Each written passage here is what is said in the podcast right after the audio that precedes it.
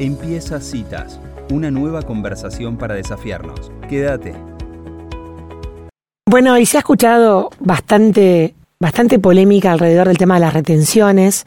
En un y otro medio se ha vuelto a escuchar la palabra de la 125. Los productores Campo y Ciudad convocan para ir en tractor hacia la capital. Y todos estos temas nos remiten nuevamente a conversar con un viejo amigo a citas de radio, no porque sea viejo, sino porque es amigo, que es Sergio Berenstein, politólogo, que está en línea en este momento. Sergio, ¿cómo estás? Soy Elisa. Hola Elisa, ¿qué tal? Un gusto charlar contigo y soy un poco viejo ya, la verdad. no lo quise decir de esa manera. Pero bueno, Sergio, volviendo, hablando de la vejez, volvemos a... Es increíble, pero se vuelve como a un punto de la historia, ¿no? Que, que sigue presente en el imaginario de los adultos de la Argentina de hoy, que es eh, aquella 125 del 2008, en el cual se escuchó la voz de los civiles la voz del campo en particular diciendo no basta, hasta acá llegamos, ¿no?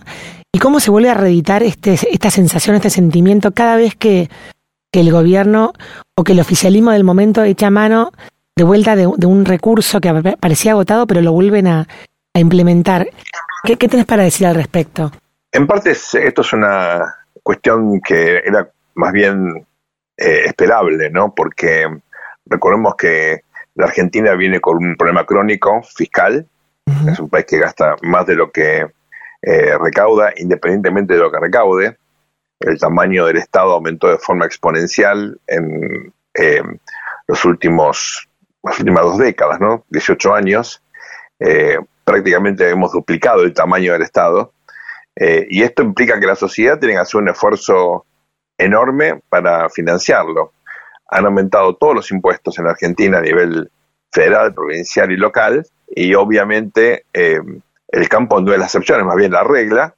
Como todos sabemos, el gobierno está haciendo en el contexto del acuerdo con el Fondo Monetario un fuerte ajuste. Eh, esto implica recaudar más, no creo que se animen a gastar menos de manera eh, nominal, lo van a hacer mediante eh, devaluaciones y, e inflación, va a decir, va a haber una caída real del salario nuevamente, de las jubilaciones, eh, y me parece que eso explica por qué una vez más el campo es eh, víctima de esta voracidad fiscal sin límites que tiene el Estado.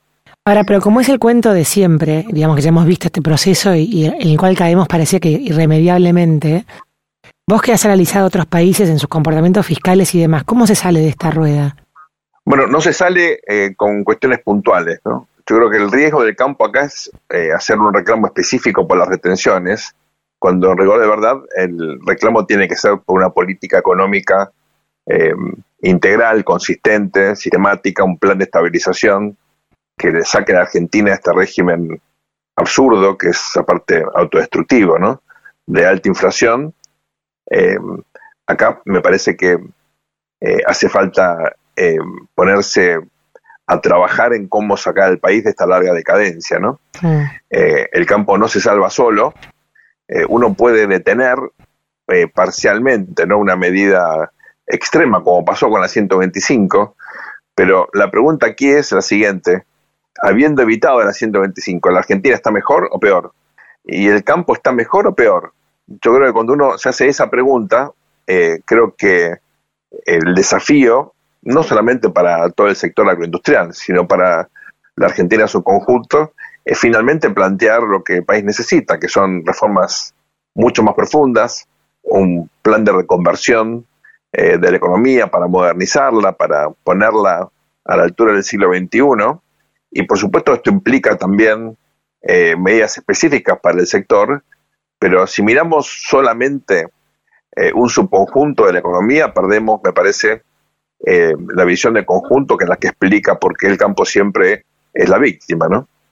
Claro, lo que pasa, Sergio, que para poder modificar, digamos, cosas estructurales como el tamaño del Estado, y, empezar a, pensar en un estado distinto, más pequeño y demás, realmente es tan profundo el cambio de raíz que hay que hacer que es muy difícil pensar de dónde se puede empezar, ¿no? ¿Te parece que el campo como sector puede ser el inicio de, de esa conversión? Yo creo que el campo tiene posibilidades por sus características, por ser, digamos, el sector más productivo del país, el mejor inserto en el mercado mundial, el que tiene, por definición, una perspectiva a largo plazo.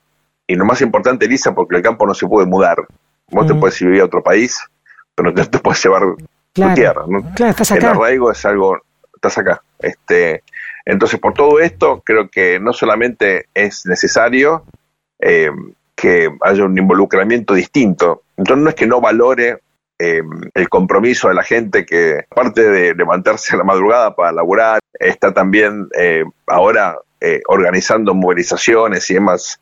Es muy valorable esto y, el sacrificio, obviamente, hay que destacarlo. Pero no es la forma de cambiar las cosas de raíz. y yo creo que eso implica también pensar, discutir, debatir cómo eh, motivar este cambio estructural. Ahora, pues decir, ¿cómo se empieza? Bueno, eh, eso por supuesto requiere una, eh, un contacto virtuoso con el mundo de la política, es decir, mm. esto uno no lo hace solo y la política tiene sus reglas, uno puede o, puede, digamos, uno puede decidir involucrarse personalmente o no, pero acercarse, dialogar, llevar ideas, proponer, influir, decidir comunicar ideas a la sociedad, todo eso implica hacer política, aunque uno no se involucre electoralmente, ¿no? Yo creo que hay que pensar en esa clase de estrategias para modificar el ecosistema para que efectivamente la Argentina tenga las condiciones eh, para iniciar esa clase de reformas de largo plazo que tanto se necesitan. Tal cual. Bueno, una de las, de las consecuencias que lo hemos analizado en el libro que escribimos juntos fue eh, la creación de Barbechando, que es un, digamos, un grupo que trata de hacerlo hoy profesional a favor del campo y sobre todo informando a los propios políticos sobre cuestiones del sector que descubrimos en la 125 de que, de que tenían muy poco conocimiento sobre la parte productiva del, del agro, ¿no? Eso es una consecuencia positiva si se quiere mirar con, con, digamos, con esperanza de que hay ciertos cambios que han quedado todavía, ¿no? Por ejemplo, el rol de barbechando. Ahora, me consta, Sergio, que en el Ministerio de Agroindustria cuando estuvo el gobierno de Cambiemos, se achicó el ministerio, se redujo el tamaño de, de, la, planta de, empleados permanentes, se trató de hacer una especie de cambio en esa dirección. Lo que pasa que después, al perder de vuelta a Macri en el, mandato al, al, frente de todos, todos esos cambios es casi que quedan en la nada, ¿no? Es como muy difícil, a pesar de tratar de manejarlo por ministerio, cuando no se continúa el trabajo anterior. Lo que pasa es que otra vez ahí faltó una visión sistémica y esos cambios se dieron en la segunda mitad de la administración Macri, después de la crisis de eh, abril del año 2018, ¿no? Es decir, incluso en el año 2016 o 2017 aumentó el gasto público, lejos de bajar. Claro. Cuando, eh, eh, lamentablemente, por, por situaciones de mercado, por la desconfianza que generó el propio gobierno de Macri después del triunfo electoral de octubre del año 2017, ahí no hubo más remedio y en parte por achicar tan rápido y sin un plan estratégico integral y sin comunicar las cosas, me parece a mí correctamente, por eso Macri perdió las elecciones de 2019. Claro. ¿Mm? Así que eso es un ejemplo de lo que no hay que hacer. Tampoco sirve bajar el gasto en un ministerio. Claro. Eh, y cuando en otros aumentó el gasto incluso financiaste la oposición, como pasó en el desarrollo social, ¿no? Mm. La oposición en ese momento, el oficialismo de ahora. Entonces, eh, eh, yo creo que justamente eso es lo que no hay que hacer. No sirve para nada hacerlo a las apuradas, sin plan, corridos por los mercados. No sirve hacerlo en un solo ministerio. Acá hace falta un plan estratégico que contemple, obviamente, la reducción del tamaño del Estado, pero ojo, el Estado creció mucho más a nivel provincial y local que en el Estado federal. Claro. ¿Mm? Eh, y aparte, hay que decirlo de forma contundente, es probable que vayamos a un mundo ahora con los problemas que hay de seguridad, con más gasto público, porque ahora vas a tener que gastar en reconstruir la capacidad de las Fuerzas Armadas. Mm. Entonces no es cuánto gasto, sino en qué gastas, con qué prioridades, para qué mundo, con qué desafíos. Eh, bueno, por eso justamente ahora es más importante gastar bien, cada centavo tiene que estar súper vigilado porque estamos obligados en un mundo como el que eh, empezó a configurarse en los últimos meses a, tener capacidad de defensa, cosa que hasta ahora no hemos, no hemos tenido, ¿verdad? Tal cual. Bueno, Sergio, la verdad que si acercarse, dialogar y llevar ideas es una de las propuestas, creo que lo hemos hecho en esta conversación, así que sigamos con esta conversación abierta a ver qué, qué nos depara este año para adelante. Un placer, Elisa, gracias siempre por el interés y te mando un fuerte abrazo y saludos a todos los oyentes. Gracias, saludos. Bueno, y así pasaba el analista político Sergio Berenstein, siempre sacando enseñanzas de lo que, de lo que hemos vivido, de lo que hemos hecho, tratando de aprender para adelante cómo se pueden cambiar las cosas para que este país logre finalmente despegar.